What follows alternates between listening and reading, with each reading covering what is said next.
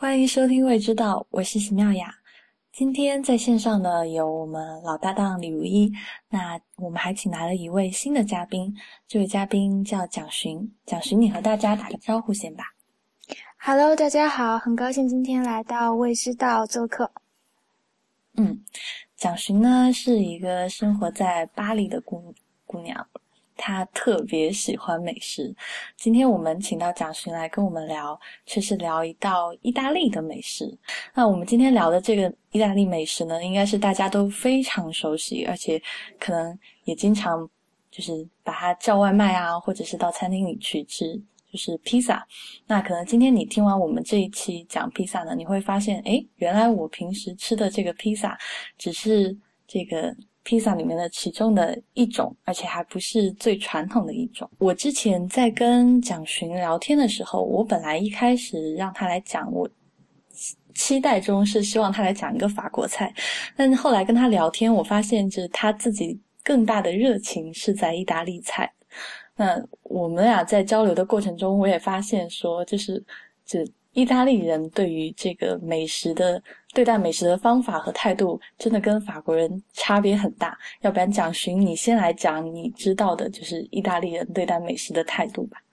嗯，好的。呃，这次呢，就是给大家打个比方吧，就是呃，应该是这样讲：意大利的美食跟法国的美食都非常的好吃，但是呢。呃，法国的厨师呢，它其实就是有一点像法国的食物，就是叫法棍。法棍就是那种长条形的面包，然后它就是外面很硬。然后很多游客来巴黎旅行的时候，然后他们就是会觉得那个法棍做的三明治超级的硬又硌牙，然后就不好吃。但是呢，其实是因为他们没有吃到真正好吃的法棍，就是那个法棍，其实你用那个平底锅没有油，然后稍微烤热一点，那法棍就整个。就是会，呃，酥软下去了。然后其实法国人就是这样子的，就是你一定要给他一点，呃，给他一点热，就你一定要给他秀出来说你有一个努力在那里，就是说我有努力尝试去了解你的文化，去适应你的那个呃品味，然后他们就会开始给你向他展示他柔软的那一面。那就傲娇嘛。对，就是傲娇，对的，嗯，然后其实意大利人呢，他就是像他的披萨，就是他热情，然后呃最美好，然后最欢快的那一面，就是像披萨一样，全部都是袒露在面上的，就是在外面的。然后呢，在做菜的这个就是不同上面，就是之前我也有跟妙雅提到过，说就是法国的这个厨艺学校，然后包括他的厨师，他实际上都是去追求一个标准。然后在这个标准的基础上，他们追求的是这个标准的 consistency，就是去维持这个他们认定的充满美感的标准。但意大利人就不是这样了，他就是非常非常的欢快。然后他在厨房里面的时候，就是完全是即兴的。他有的时候，嗯，像意大利的厨师，你跟他在一起合作是特别特别。呃，欢乐的一件事情，嗯，他经常在厨房里，就是想到什么，然后他就说，好像这个东西可以放进食物里，然后他就试一下，然后觉得 OK，那么一盘菜就这样端出去了。然后经常就是在厨房里还会开玩笑呀，然后调情啊，呃，会就是各种不同的小插曲，然后跟他们一起合作，实际上是要比法国的厨师欢快很多的。而且呢，在意大利的厨房里呢，你就会觉得，呃。他们更像一个家庭，但是法国的厨房的团队呢是等级制度很森严的。然后像呃，我们法文里面就是讲 yes 是用 we，就是呃说是的时候我们就是说 we。然后呢，我们的那个厨师大家应该就都知道这个词嘛，就是 chef。然后通常情况下就是我们会有呃主厨、副厨，然后下面还有帮厨啊，各种不一样阶阶就是级别的不同的厨师。那呃主厨就是一个。厨房里的老大，然后他就是会，比如说他有一个命令，然后说你要怎样怎样做的时候，那厨房里就要很大声的喊 “We chef” 这样。但意大利人就不会是这样子，他就是随便啦，然后你怎么样都是 OK 的。然后，而且他会给下面的人有很大的空间，就说：“哎，你这个做的可以哦，我来帮你一点。”然后他就会在，比如说。呃，那个副副厨可能他自己就是在完成一道菜，然后那个主厨过去看的时候，他就会想说，哦，我这个可以帮你一点，然后他就自己在那里玩玩好了以后，然后就把一个酱汁倒上去，然后那个菜就做好了，就是是一个更像是一个合作的过程，这样。嗯。蒋寻的这一点分享，倒是跟我和另外一个就是厨师朋友的，就他跟我的分享其实是很像的。就是我那个厨师朋友，他因为他自己做厨师做西餐的这个大厨已经十几年了，他就跟我讲，因为他一开始从业的时候，他就是学的法国菜，然后他自毕业以后，他就直接去了这个很高档的法国餐厅，从实习生做起。然后他去了法国餐厅，就会觉得每天的生活好像就是，就他跟我说，就像军训一样，就是因为他是台湾人嘛，他会跟我说，就感觉是在部队里面生活的那种氛围，就是 chef 永远都是板着脸，然后跟跟你说，今天这件事、这件事、这件事，你你是不是已经做完了？然后每一个人就是就像小蚂蚁一样，一直在。厨房里面忙碌自己的事情，没有就很少有交流。那他后来他自己转去了一个意大利餐厅，因为他就是被这个意大利厨师，就是他的这个伙伴，当时这种交流的氛围，然后还有就是当意大利人对待菜这种态度，就是他觉得跟他气场很合。他就是他们平时在餐厅里面做菜，就是唱歌，然后有时候他们甚至还会带着那个，就是以前很。就是那个叫放放 CD 的那种机器，可能现在就是带带个小音响放在那个厨房里面，就是放他们意大利可能人人都会唱的歌，然后大家就在里面一边做菜 一边唱歌，他就会觉得就是这个过程让他特别享受，而且他能够很好，就是他可以很好的去调整，就是他想做的这个菜，比如今天他会说今天和昨天做的可能是会有一点微微的不同的，但是。大家都没有特别严格的要求，但是如果是在法国餐厅的话，就这件事情是完全不允许发生的。所以他自己就是觉得在意大利吃东西以及在意大利餐厅工作是一件非常快乐的事情。听起来跟那个我们一般听到的关于这个意大利人的 stereotype 非常吻合哈，所以那些都是真的是吧？对，他是一个就是非常非常欢快的民族，就是呃。他们是真的是呃所谓的就是在遥远的欧洲有一个中国叫意大利，然后你知道就 是我因为真的很喜欢呃意大利的这个就是美食嘛，然后也很喜欢它的这种就是民族的性格，然后所以我一共去了意大利呃五次，就是在我在欧洲生活的期间，我去了超过五次，有的时候甚至是专门为了下去吃东西这样，嗯，然后呃。他们那个走在街上嘛，然后就是呃，所有的男生，然后看到那个漂亮的女生，然后就是呃，全部都是就是驻足，然后回头，然后就是任何一个一呃，任何一个就是呃，稍微有点姿色的女生，他们都会给予最大程度上的尊重啊，然后跟那种就是爱慕的眼神，就是让你感觉到呃，就是那个。那个民族整个的那个性格就是会特别的欢乐，然后他们会有，比如说呃家里面嘛，然后他们回家都是会先亲妈妈呀，然后呃家里面就是最会做菜的那个人，就是会受到最大的嗯最大的尊敬。然后像比如说我们有的时候是去。就是是去意大利是坐航空的嘛，然后他们起飞跟降落的时候，就是会全体鼓掌，然后唱歌跳舞这样，然后就是安全带他们也是没有在管的，就是 整个那个状态就是超开心的，然后也不太在意呀那些什么规矩啊什么都不会特别在意。好吧，那我们来说说意大利的披萨，呃，它的开心之处在哪里？就我们其实可能我们的听众，包括我们自己啦，像我吃披萨很早的时候，一开始吃就是吃必胜客的披萨，或者就是各种必胜，或者是类似必胜客翻版的披萨这种比较多。那我们我自己一开始吃披萨的时候，其实我是不太喜欢的，就也因为我会觉得它的饼底很厚，就是特别瓷实，感觉我去吃那个披萨的时候。就是不是去吃那个上面的馅料，不是去吃那个芝士的，就是去吃那块饼的。所以我我自己不是不是一个面食的那么狂热的爱好者，而且我觉得那饼有点太厚了，所以我自己还挺不喜欢的。但后来我更多的尝试了披萨以后，发现其实因为意大利它的美食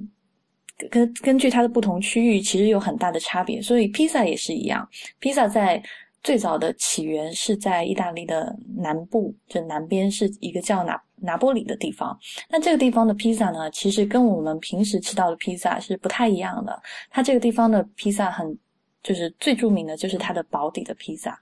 就蒋寻，你先跟我们讲一下你吃到的这个薄底的披萨长长什么样子，我来跟你们分享我在国内吃到的是什么样子。嗯，好的。先讲这个最典型的就是它最原始的披萨，因为披萨是在拿破里诞生的。那我在去之前呢，我就是知道，呃，当地的一个好朋友就是告诉我讲说，呃，如果你要尝，就是去呃测试一家呃披萨店好不好吃呢？嗯，就是去点它最简单的披萨，然后就是呃叫披萨 Margarita，然后呢，它这个披萨呢就是就是面皮，然后一层西红柿酱，然后一层 mozzarella 的奶酪，然后加上就是整片的罗勒叶子，就是这么简单的披萨，不会有任何多余的添加跟辅料。先从面皮这个地方开始讲呢，就是说它面皮是。因为厚的披萨呢，它就是会烤到有一点硬，就像你说的，嗯，进到胃里的时候会觉得有点不舒服，就是会有一点堵得慌。然后那个，但是薄底的披萨呢，就是我们讲的那种 crust，它就是会，它就是会变得太脆，然后咬下去的时候就是会有咔嚓的那一声。然后那我在拿破里吃到的披萨就是惊惊艳到我，就是说它非常的薄，然后足够的脆，但是同时它又非常的柔软，就是。那面皮的口感咬下去，就是软硬的那个比例的平衡是刚刚好的。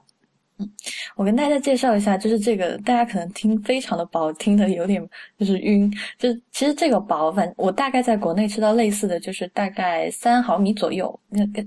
不会不会超过四四毫米或五毫米，就再再厚就不叫那个薄底披萨。它这个披萨就是很薄，然后它的那个它的烘焙的方式。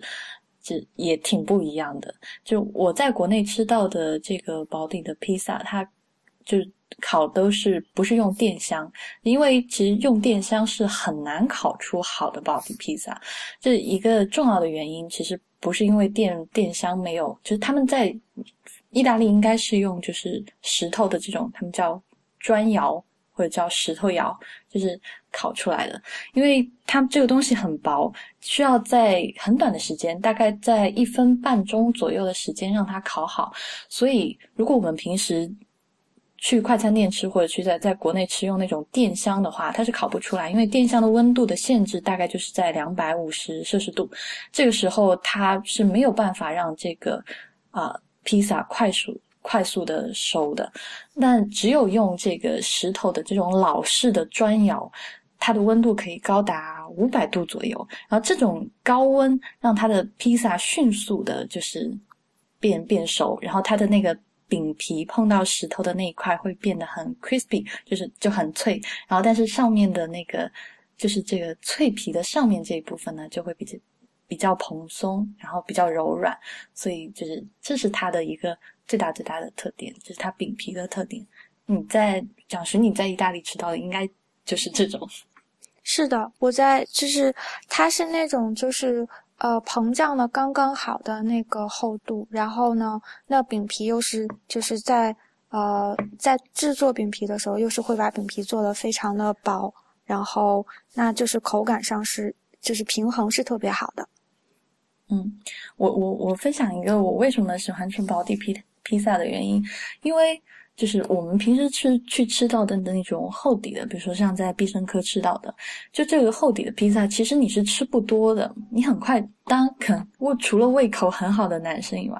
就我一般吃个两块或者两块半，我就会觉得很胀很撑，但是我也没有觉得它很好吃，因为它的芝士不多，馅料也不多，我觉得我就是被那块饼给撑饱的。但是像那种薄底的披萨，我觉得吃起来就是。无负担，就就感觉就馅料很丰富，然后芝士也很丰富，但是不会被那个饼底很快的撑饱，就是你可以一直吃下去。我觉得这是这，我觉得女生应该都会比较喜欢这种这种就是厚度的。对，你的意思是必胜客的披萨更像那种皮非常厚的饺子或者包子，是吧？嗯。应该是皮没发好的包子，就你知道那个包子不是不是发的那个，就是非常的暄软的时候，其实包子是一点也不撑，就是吃的很开心的嘛。然后那个但是皮没发好的包子，就是会吃下去以后顶胃，嗯，就是死面。对对，就是死面的感觉。对的，其实，在那个在意大利做这种薄底的披萨，除了就是在砖炉上，就是在它这个烘烤的那个设备上有要求。其实它也是一个算是一个手工艺的产品，就是跟我们平时吃到的这种工业化的制制作过程是很不一样的。蒋寻，你之前在意大利的时候，你你有看到过他们怎么做这个饼底吗？呃，我是呃没有在那个就是呃当地是亲自的看到过那个厨师做啊，但是我因为很喜欢这个东西，所以我回来研究过。然后呢，就是在很多的那个介绍的录像录像里面，然后他就是会。就是会演示一下它的那个做法，大概呢就是说，它那个饼是先会揉成一个，就发酵好的面团，然后是先会揉成一个圆形，然后，嗯，你是用手工把它就是按成一个圆饼，然后之后就看这个师傅的手艺了，他就会把它就是。捉起来，然后像转篮球一样那样放在手里面这样转，然后把那个饼转到非常薄，就是你说那个零呃大概三毫米的那个厚度的时候，然后再往上就是很快的刷酱，然后嗯铺上馅料，然后放进那个烤炉里面去烤，然后就是像你说的，有一点像那个意大呃那个印度的飞饼。嗯，对。不过就是刚才就之前我跟蒋勋聊，蒋勋还说那个印度人转飞饼转的太浮夸。但这个这让我想到了，就是我们平时去海底捞吃扯面的时候，就觉得扯的太浮夸。是是，就是呃，对，这里就是应该再把刚才那个话就是重新讲一下，是讲说，就是我觉得印度人他可能他本身也是。并不是这样子的，但是因为他在餐厅里面作秀，所以你看到的时候，你就会觉得他是太有那个表演的性质了。但是你看到那个就是意大利厨师做披萨的时候，你就会觉得说他是在玩，然后他玩的很开心，然后就是有一点像就是跟食物玩耍的感觉，是这种感觉。蒋石，你刚才说就是这个他揉完这个面。就是这个饼底，然后就是在上面刷酱汁。这个酱汁应该是他们手工制作的吧？我我我想讲一下我为什么要强调手工制作啊？因为我我是想讲，我们平时可能在很多披萨店，就是我们吃到这种快餐的披萨店，他们用的这种番茄酱，我们以为是说跟可能是用番茄制成，或者是至少跟番茄有点关系。但后来我知道，其实这种番茄酱跟我们。平时吃的番茄几乎没有任何关系，就跟蟹柳一样，蟹柳里面是没有蟹的，是吧？对，就是我们平时吃薯条，我们总会说：“哎呀，多给一点番茄酱，好像是要去吃那个番茄的味道。”其实那种番茄酱，就是其实它的那个，我们看它浓浓稠稠的，其实它是就是比如说加了淀粉啊，或者是加了其他东西。制成的它那种浓稠的状态，但其实它里面的那个我们吃到的所谓的番茄味，其实它只是加了番茄味的香精而已。所以它其实跟当有一些就是可能餐厅用的。好一点的，它会有一点点番茄的真正的番茄酱在里面，但是平时我们吃到的蘸薯条的这种就几乎是没有，所以就是这种东西，我因为我自己吃薯条是不爱蘸番茄酱的，我会觉得就那个化工味太重了。那蒋寻你在那个意大利吃到的披萨，因为意大利人很讲究他们的这个酱汁，就你吃到的这个应该不是我所说的这种番茄酱吧？哎，这里可以插一句，就是，呃，你们知道那个法国人吃薯条，他是不蘸番茄酱的。如果你在法国餐厅里吃薯条，然后你要是要番茄酱的话，他就是会那个 waiter 就整个会拿那个鄙视的眼睛看你，因为他们这边 我知道，对，因为他们是这边是用 mayonnaise，他们是他们是自制蛋黄酱的，而且那个有节操的餐厅，他是会就是会那个是蛋黄酱也是自己打的。然后就是现打出来给你，给你酱。然后呢，这边蛋黄酱是真的很好吃。啊，再讲那个。讲那个呃，讲那个馅，就是讲那个西红柿的问题啊。就是西红柿呢，是呃，之前我跟妙雅也有聊到过，说就是嗯，因为它是呃选择一种特定品种的西红柿，叫做 San Marzano。然后呢，San Marzano 呢是嗯，并不是因为它有多么的好，或者是多么的特别，而是说呃，其实就是意大利。这个地区生长的，嗯，番茄的品种就是这个品种。然后呢，他们当时发明披萨的时候，然后呃，做这个披萨的时候，就是刚好就是选用了旧手的原料。然后就是在我的观念里，我觉得呃，所有的美食实际上应该都是就地取材的，因为这个。地方的美食实际上是通往它的文化，然后它的人民，它的，呃，生活的一个窗口。然后你就可以很好的看到，通过这个地方的美食，它所反映出来的那个地方的人的性格，然后土地的特色，然后还有它那种就是生活的 style。然后那这种番茄呢，实际上就是，呃，跟我们中国的番茄比，那它就是一个瘦高个，它是那种就是长的椭圆形的。然后，呃，吃下去的那个口感呢，是如果你们有吃过，就是呃欧洲的西红柿，你们可能会觉得非常的硬，因为它是不酸的，但是它，呃。为了它通常叫它是生食的嘛，所以就是它为了让你方便入口的话，这边的番茄的特点就是会是很硬，然后汁水非常的少。那在国内呢，炒西红柿炒蛋的那种番茄，它就是汁水比较的多，然后软，但是会酸。那呃，三马扎诺的这个口感呢，实际上它吃下去之后，呃，它是果肉跟汁水的比例是刚刚好的，就是果肉是呃不会多也不会少，然后你。你一口咬下去之后呢，那个汁水它不会溅出来，溅到你的手上，就是你这样一缩就可以完全把它的汁水吸进去。然后那个果肉是柔软的，呃，是像棉花一样的感觉。那，嗯，口感的感觉就是它是甜的，是微甜的，因为他们在这边更将三马扎诺定义成一种水果，而不是蔬菜。然后，呃。就会是就就会是跟那个就会是跟其他地方的西红柿的那个感觉是不一样的，然后它这个酱呢是就是并不是单纯的西红柿，然后其实通常情况下就是呃一些。这个是有厨师跟厨师的差别的，就是一些厨师呢，他是会，呃，更是会希望就是会先把这颗西红柿煮熟，然后那对于一些比较硬的番茄来讲，然后像很多美国大厨，然后他在教你做菜的时候，他就会告诉你说，把西红柿煮熟，然后把那个皮剥掉，只留里面的肉囊，然后来做番茄酱。但意大利的这个番茄就没有这个必要，就是你就可以整个在它生的时候，然后就用。那种就是呃，平常我们削土豆丝的那种，就是呃，grater，就是那种呃，就是那种削的那种板子，然后就直接在上面擦，然后把整个西红柿这样擦成擦成蓉，然后再下去炒，这样你那个维生素 B 的那个部分就是也可以保留着。那它炒酱的话，其实也是还蛮即兴的，就是我我会觉得啊，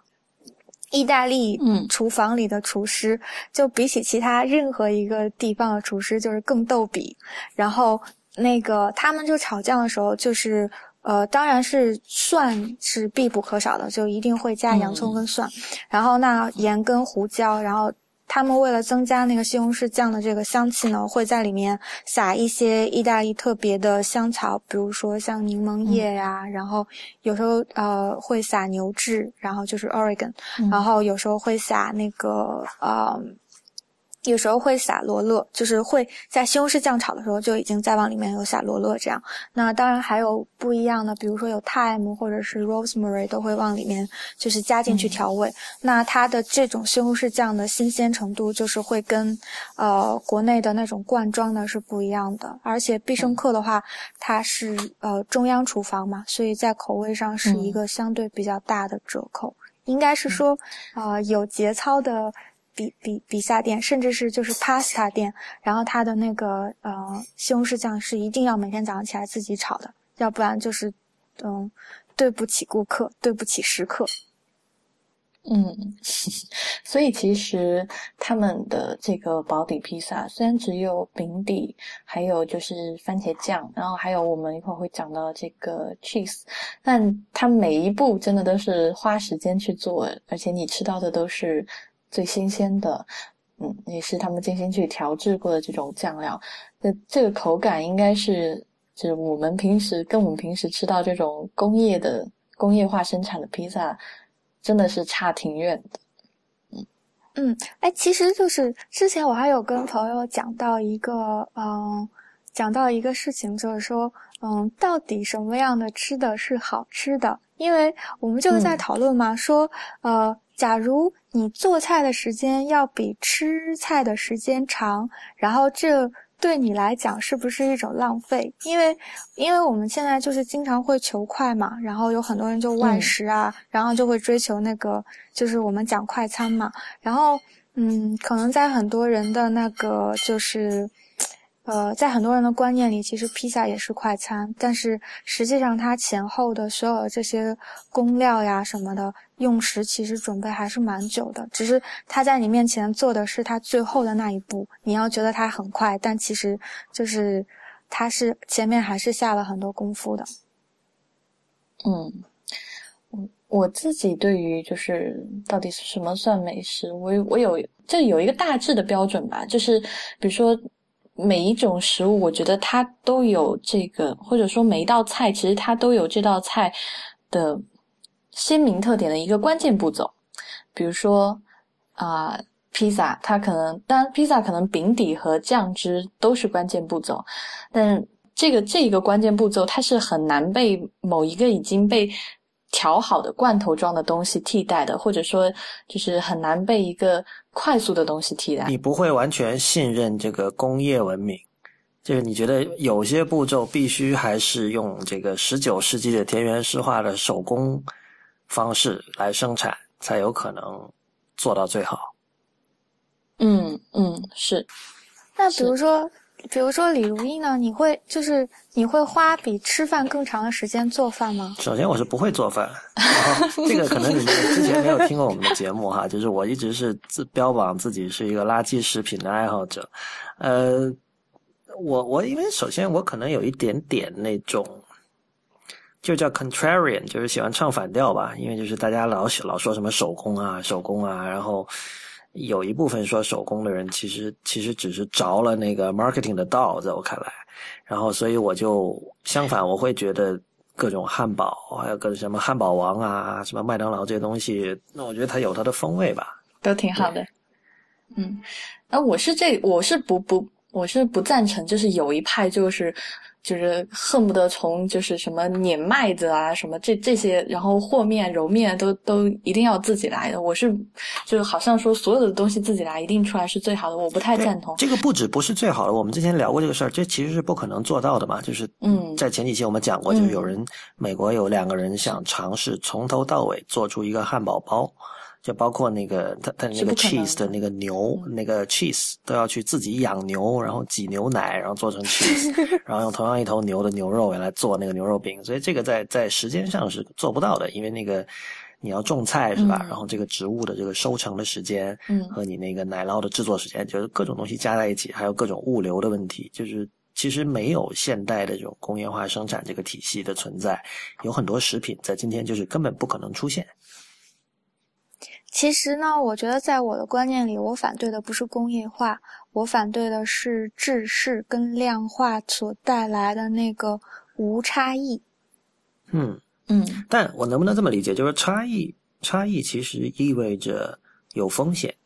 就有时候可能不好，但有时候可能特别的好。但是无差异意味着可能大体都能够做到七十分，它可能上不了九十分，但是它不会有六十分。说到这里，我有时候也会超馋那个中国的那个肯德基的那个吮指原味鸡，就我没有吃过比比中国肯德基做的吮指原味鸡更好吃的那个鸡块炸鸡块，就任何其他地方都没有做出比它更好吃的。那是不是啊？我觉得其实这个问题是这样的，就是我们平时所为什么我很多人就是觉得工业化的东西就一定不好，或者是就是就是这个。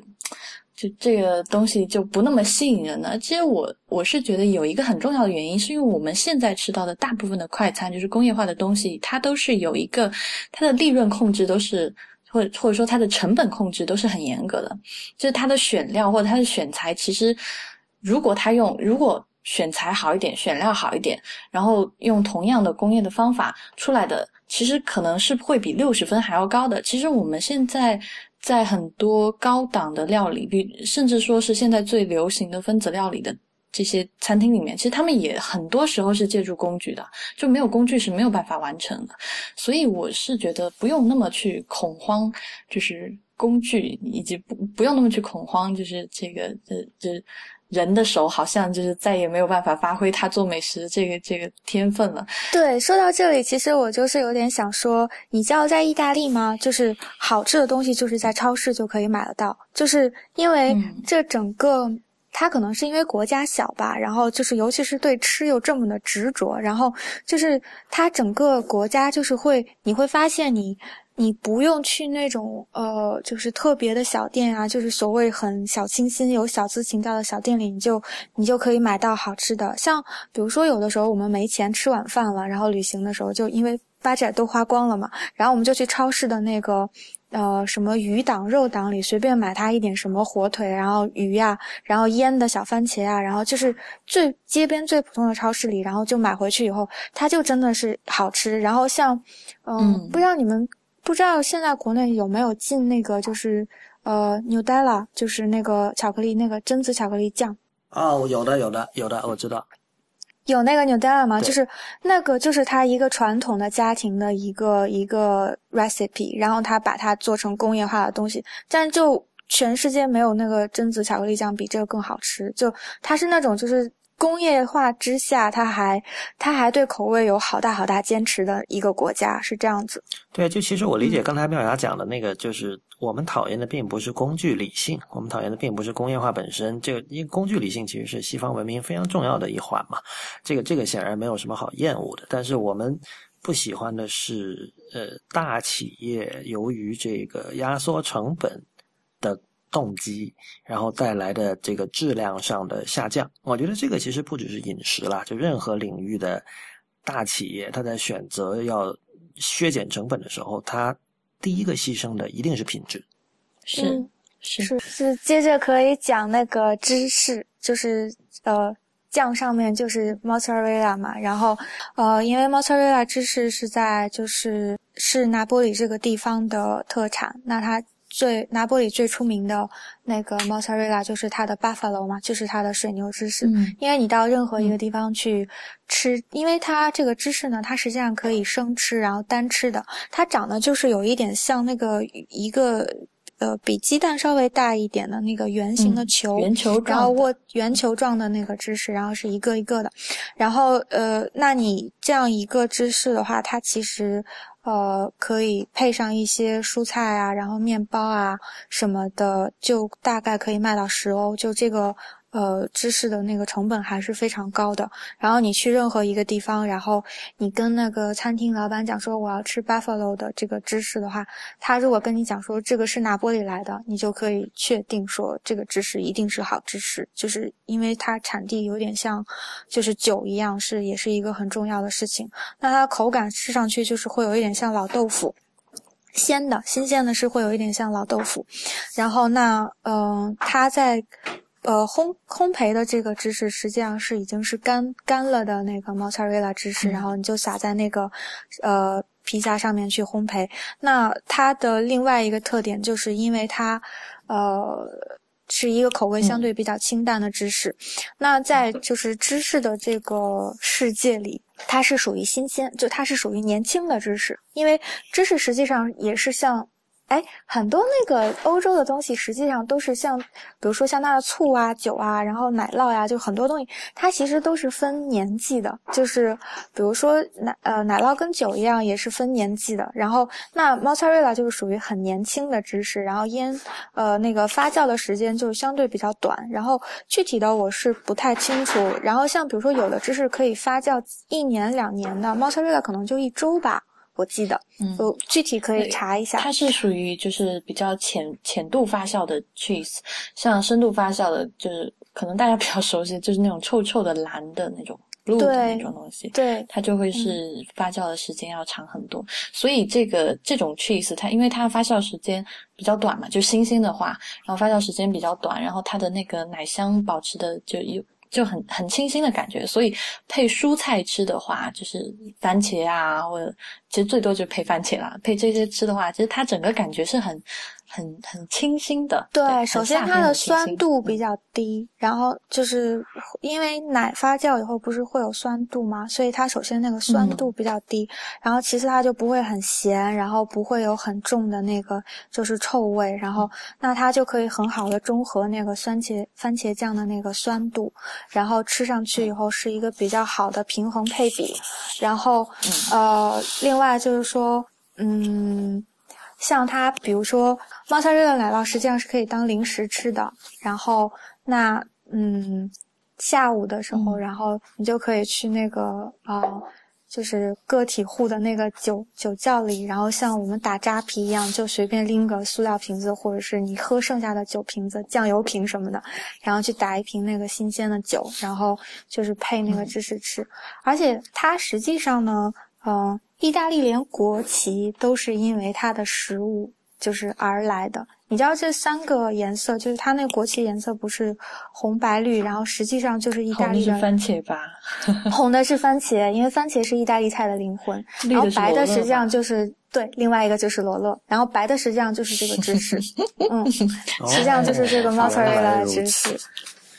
对，就是，而且它有一道很出名的菜叫叫 caprese，就是是一道很有名的菜，就是用这三样食材做的，就是把番茄跟 mozzarella 芝士跟罗勒堆在一起，然后浇 balsamic 红酒醋，还有一点点的盐，然后就是就是一口咬下去，那个口感是特别好的，因为可以就是红酒醋，如果再讲深一点呢，就是说呃。非常好的陈酿的红酒醋，呃，超过二十五年的红酒醋，它是已经会几乎是到固体的那个状态，然后，嗯，口感实际上是已经会有一点微微的发甜，然后一瓶这样的红酒醋差不多是要两千人民币的样子，就是大概一百毫升，一百一百五十毫升的样子，然后它是就是。呃，有自己的那个 certificate 的，然后有自己的醋厂，然后呃，常年就是保持这个品质，然后再做，然后他们就教这个红酒醋也是很很多的，因为意大利很多菜实际上也是放红酒醋。好，反正听下来这个 pizza margherita 就是其实还是挺清新的，但当然如果你有很多知识的话，因为我。特别爱 cheese，就是我觉得披萨一个披萨店它做的好不好，有一个很重要原因就是披萨给的，就是 cheese 给的多不多。就如果它的 cheese 给的量很足，然后又又是很好的这个 cheese，我会加分很多。就我觉得这个吃披萨如果连 cheese 都给的小气的话，就就太不好。就是他 舍不得太小气，你都会嫌弃他吗？是，他 真就觉得怎么能这样呢？嗯，就是会在心里翻一个白眼。OS 说以后就不会再来这家店。是，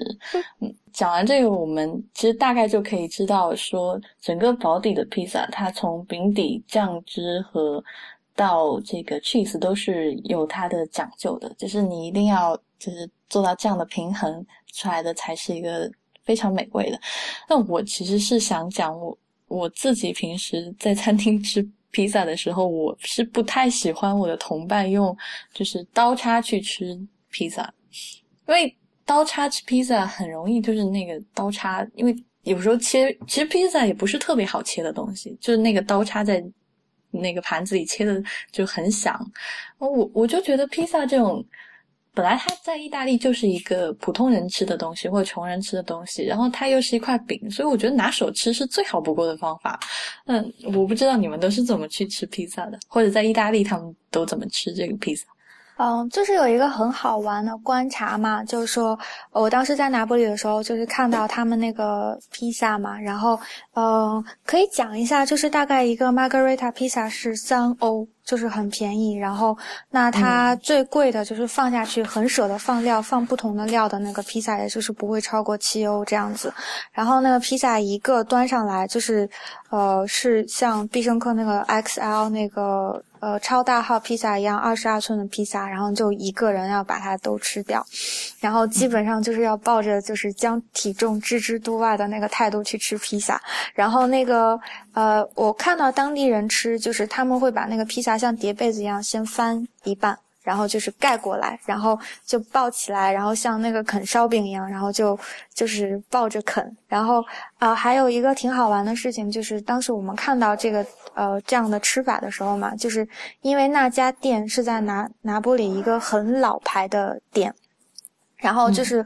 呃，是我们当时住的地方有一个，就是呃小朋友，他刚好就是意大利人，但是他以前在中国待过，然后他会讲中文，然后他当时跟我们推荐这个披萨的时候，就有一点是像那个，就是把秘密交到你手里那个状态，就是感觉像交给你 葵花宝典，然后他呃他就讲说你们去这家吃，然后我们就去了，去了之后呢，然后那个菜单他就。菜单就写的很随意的嘛，但是就是我在看那个菜单的时候，我就看到他那个很角落里就写了一句话，他说我们家呃超过一百年，然后四代人，三十一个子孙，然后没有一个不是在做披萨，就全是做披萨，就是全都是在这个店里面做披萨，而且他们家是没有分店，就是。在呃拿玻里也没有，然后在呃是就是罗马意大利全意大利都没有分店。就说这三十多个，就是他们这一家人就做披萨做了一百多年，然后就只是做这一件事情，然后他们就是也做的特别的开心，然后也就是没有更大的，就是不会想要把它做的更大，就是没有什么野心那样做，然后就还是挺好玩的一件事，家族传承的感觉。嗯，讲了这么多，就是最早的或者说。这个意大利南部的这个薄底披萨，其实我们平时吃到的这种厚底的披萨，就是更多的是偏北方的。当然，刚才贾勋也讲，我们现在吃到的，即使算北方那个派系的披萨，也是面就是那个饼底发的很不好的披萨。那像北方的披萨，其实南方的披萨，就我之前跟蒋勋讨论，蒋勋是跟我说，南方的披萨其实选择的很少，就是大概就三款两款。而且差不多都是番茄酱饼底，然后可能上面铺的 cheese 也是一样的，但是可能上面用的这个香草不太一样，对不对？对对，就是选择并不多。嗯，那我们知道平时这种馅料比较丰富的，然后饼底也是接近的，其实是属于北方的披萨。那那个蒋寻跟我分享的是一个很好好好玩的地方，是北方人他们吃这个披萨呢。是跟我们现在在餐餐厅里吃是不一样的。他们吃披萨是称重量买的，就真的有一种那种腰大饼的感觉，一斤大饼。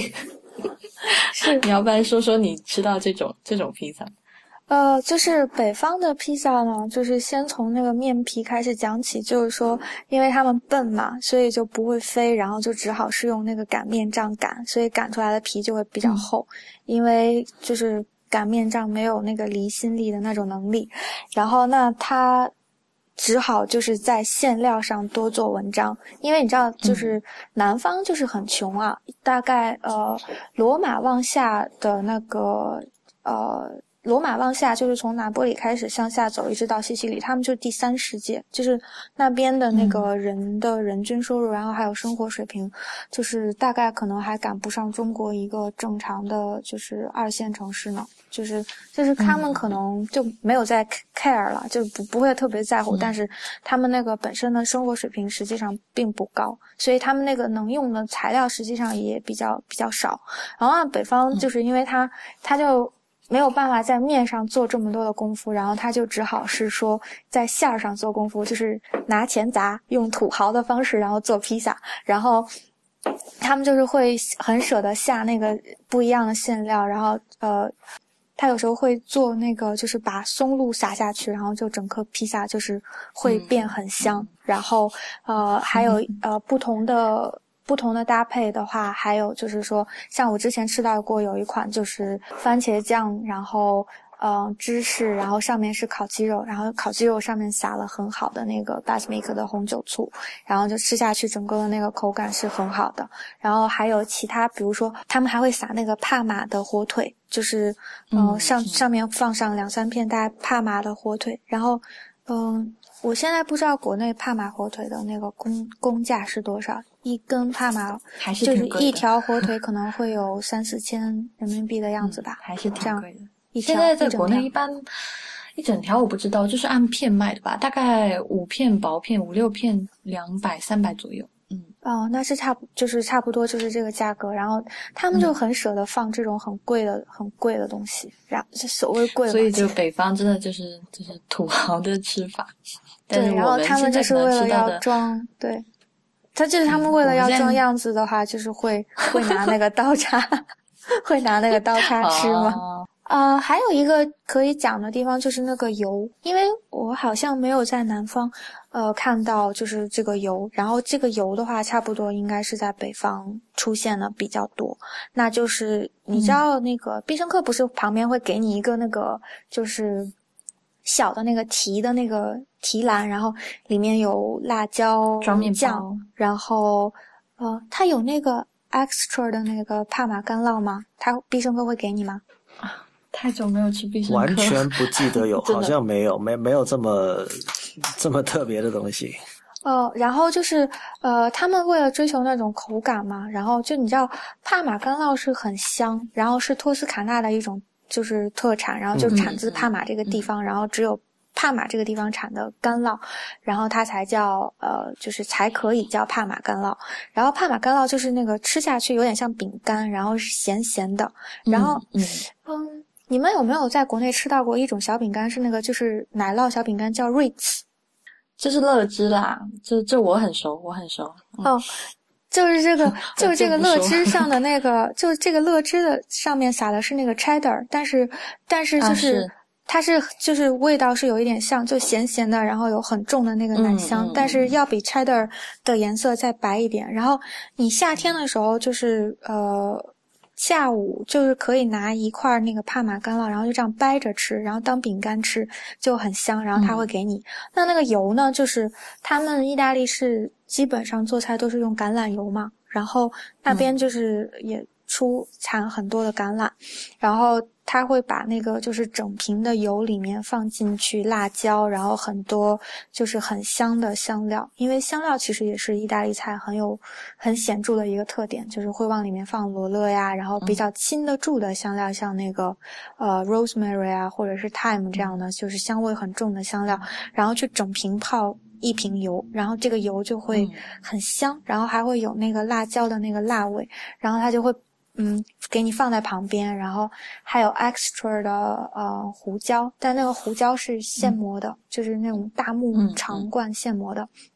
然后就给你放在旁边，然后你就吃的时候你就随意浇，然后你买的话也是就是一块大概是比手掌稍微小一点的，然后呃呃它是按克算的嘛，然后一个女生差不多吃不到五块钱，然后嗯四块左右的样子就可以饱了，然后。可以推荐一家罗马，就是梵蒂冈旁边的那个披萨店，是叫 Alice Pizza。然后它是就是你从梵蒂冈出来，大概就是呃回罗马的那个路程上走路就可以路过。然后那个嗯，它呃它晚上是不开门的，然后中午开。然后就是你可以去搜一，就是大家都可以去搜一下。然后就是美很多美食节目上都有推荐这样。嗯，而且旁边还有一家，就是那个披萨的旁边，然后还有一家那个，有点讲嗨了，就是披萨的旁边还有一家卖冰激凌的，就是因为冰激凌也是在意大利被发明的嘛，然后意大利人做冰激凌就是手工冰激凌，然后他们叫 gelato，你要是。不是叫 gelato 的，就是也是不可以叫意大利冰激凌。然后，那 gelato 就是各种玩儿，就是小妞给爷笑一个，然后我们两个来玩玩，然后看能玩出来什么东西。然后他们，他们有各种不一样口味的冰激凌。然后你大概去随便一家，意大利人是没有人在超市买冰激凌的，因为就是随便一家那个就是冰激凌店的那个冰激凌都都要比那个就是。超市里的要好吃嘛，而且就是也跟超市的价格是差不多的，所以呃，它旁边有一家卖冰激凌的，然后就是卖那个大米冰激凌，就是大米口味的冰激凌，然后就是还挺特别的，我觉得。Gelato 绝对应该单独做一期，因为这两年在国内也开始火起来了。你知道那个三里屯 Village 就是不久前开了一家，哇，超多人。嗯，那他们做的好吃吗？呃，我觉得挺好的。嘿，留着下次讲，留着下次讲。要听冰淇淋的下，记得以后再继续听。对，我刚才讲那个披萨配辣椒油，其实我想说，就是感觉整个北方意大利的那个口味还挺重的。就对，就是我平时知道的，他们用这个橄榄油配上迷迭香，或者是配上就是还有就。柠檬草或柠柠檬叶，就这种方法，就是吃面包比较多。不过吃披萨浇在上面，我真的还是第一次吃。就嗯，就可以也可以想见，说北方人感觉真的在饼底上做的不太好，就只有在这种花边上下好多功夫。不知道你你知不知道，就是那个拉姆齐，就是。呃，Ramsey 是一个很出名的，就是三星级的米其林厨师。嗯，然后他是做过很多的那个美食节目。当然，有些人说他是炒作了，但是呃，我在英国的时候就吃过他做的餐厅，然后就是说他不是虚的，就他可能是有点自牛逼了，但是他做的菜确实是好吃。然后呢，嗯，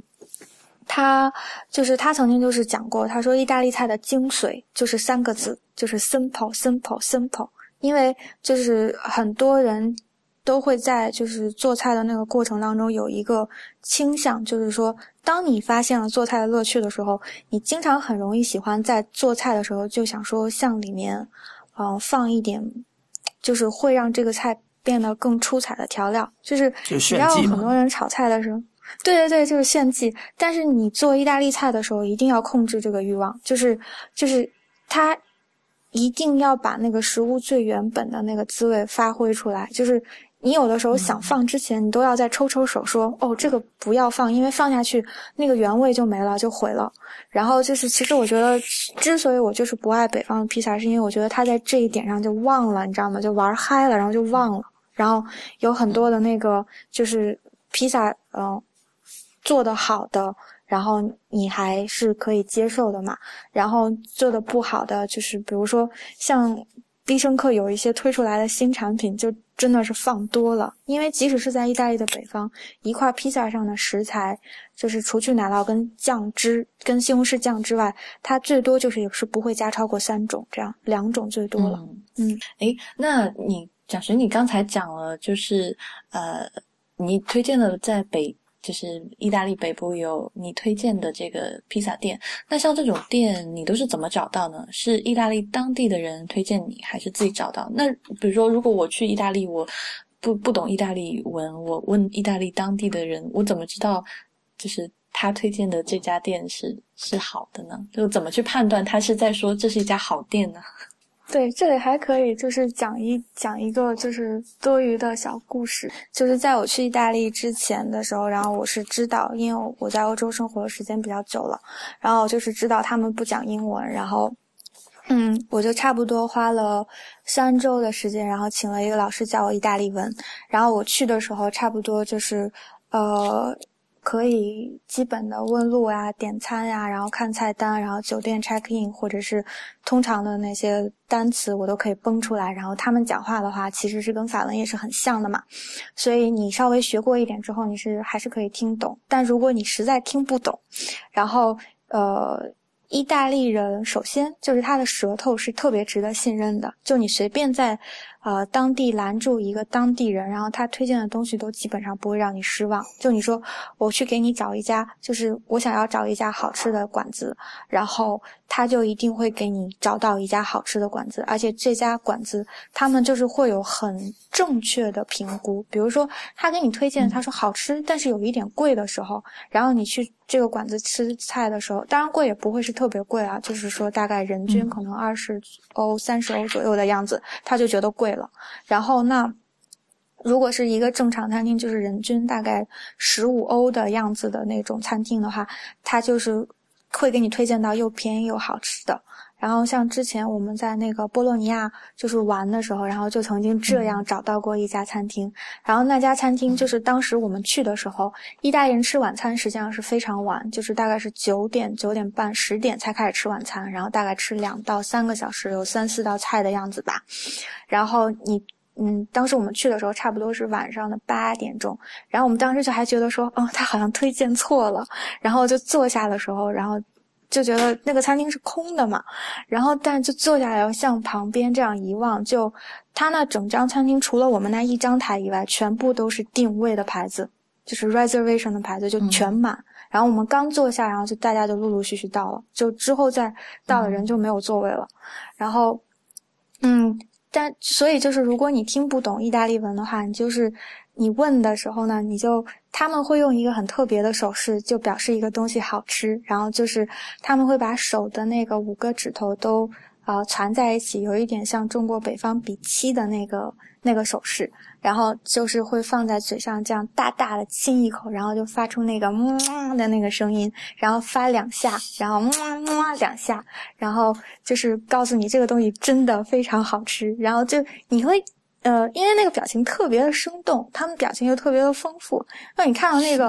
看到那个就是表情的时候，你就会想说，哦，就这个东西真的就是好吃，这样就会被它带动，这样。就感觉意大利人就是真的这个肢体语言非常的丰富，嗯，就感觉他们平时讲话也是那种手舞足蹈的，那可能他们这个表达对食物的热爱的这个姿势又是就就更深情了，就是很身体性嘛，感觉。对他们讲话哟，他们讲话是不会，他们讲话是不会不用手的。就是全部都是，就是会把手抬起来，然后就是因为有一次嘛，如果。就是你们两个有兴趣，我可以给你们传一段视频，是我们自己录的。就我们从罗马回巴黎的时候是坐那个火车，坐夜车，然后呢，那个站台上就有一个那个就是守站的人在打电话，然后他就是因为他站在那个站台上，我们在火车里是根本听不到他讲话，然后就看到他在打那个手机嘛，然后他一个人在站台上，然后我跟我那个朋友就很调皮，然后就。把他那个打电话的那个场景录下来，然后他打电话大概一共打了十分钟，然后这十分钟他的手就一直在比划，就是一直在空气当中，然后自己自己就玩的很嗨，然后就一直像跳舞一样就在比划，就因为旁边根本都没人，也没有人看到他在讲话，他打电话的时候他都要比划，就他他是不会不用手的，好像就叫他把手放下来，他就不会讲话了。嗯，好。那我们今天的这一期关于披萨的介绍就到这里。呃，蒋勋，我想可能听众想知道一下，就怎么在公众的，你平时用什么啊？就怎么在网络上 stalk 你？什么 ID？怎么找到你？嗯，呃，就是。呃，应该给大家介绍一下，就是我现在在做的一件事情，就是我跟我的两个小伙伴，然后做了一个微信的公众平台，然后我们就是这个平台呢，就是西游取食，然后大概创意呢，就是来自于西天取经，然后我们就是觉得自己是这个不畏艰难险阻，可以跋山涉水去找吃的的，就是骨灰级吃货，然后。嗯，所以就是当时西天取经对他们来讲说是一个很认真的大事，所以我们就觉得，呃，找美食对我们来讲也是一个特别认真的大事。那这个事情是怎么起源的？就是因为我已经就是在外面生活了比较久的时间，超过十年，然后居住过不同的国家。嗯，呃，在这个期间，大概就去了很多的不同的地方旅行。然后每次呢，我到了那个地方之后，我都会先去找那里的好吃的。然后，呃，找到一个就是说我觉得非常好吃的东西的时候，我就会对那个做东西的人产生兴趣，然后就会跟他聊天。每次有这样的事情的时候呢，我都会把他的卡片要过来，然后就留下来了。所以这。呃，十年差不多积攒了有超过一百张卡片，然后那我的合作伙伴就想说，我应该把这个事情分享出来，然后我们就做了这样一个平台，然后现在它还只是一个就是内容性质的，然后未来，呃，我们现在正在开始做的一件事情，像下个星期我们就要下尼斯。然后，呃，去跟之前就是我买普罗旺斯香草的一个摊子的老板，就是去见面。然后我们就想说，未来如果有可能的话，我们也希望能把这些食材，然后呃，能介绍给中国的，就是对这些东西感兴趣的朋友认，就是知道，然后也能从我们这里拿到就是值得信任的东西，这样。所以是西游取食，《西游记》的西游取是那个取东西的取，然后食就是食物的食。嗯，那今天的这个 IT 功能就到这里，相信听到这里。哦，不，对，又错了，我为什么会讲这个？辛苦了，今天的胃食道就到这里。嗯，相信你听到这里已经很饿了。嗯，希望你就是，如果你之后有更多关于美披萨的这个东西想跟我们分享，也还是可以在我们的微博上留言。那今天就到这里，谢谢两位，谢谢，谢谢，拜拜。今天很开心，谢谢。